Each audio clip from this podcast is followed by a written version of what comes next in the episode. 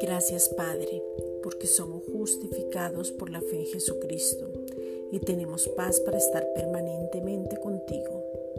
Por medio de Él, Romanos 5.1.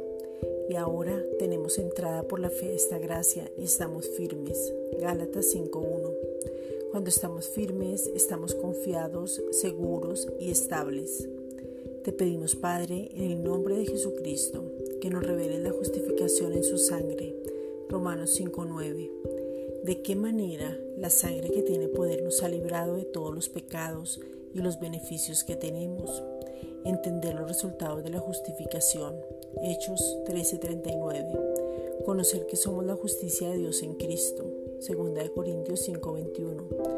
¿Cómo fuimos constituidos justos? ¿De qué manera por medio de la justicia que es Cristo podemos vivir por fe? Romanos 1:17. Y que todo esto es por gracia, que es Jesucristo para mostrar tu gloria. Romanos 3:22. Padre, te pedimos en el nombre de Jesucristo que reine la justicia en nosotros para vida, que podamos recibir confiadamente la abundancia de tu gracia y el don de la justicia que venga una revelación sobrenatural de la justicia sobre nuestras vidas y que la gracia abunde. Romanos 5:17. Que seamos expertos en la palabra de justicia para madurar. Hebreos 5:13. La justicia es tener una posición correcta ante ti, Padre. Es la habilidad de pararse delante de ti sin sentir miedo, culpa, vergüenza o inferioridad.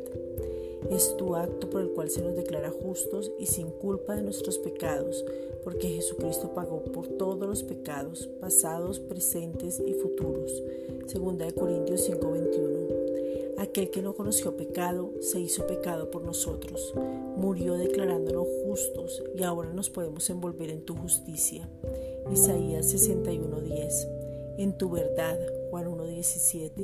En tu gracia, Segunda de Corintios 12:9 en tu poder con un enfoque claro, seguro y confiable, porque la sangre derramada nos redimió, primera de Juan 5:6, y perdonó, pero con la resurrección vino la victoria para nuestras vidas, primera de Corintios 15:23.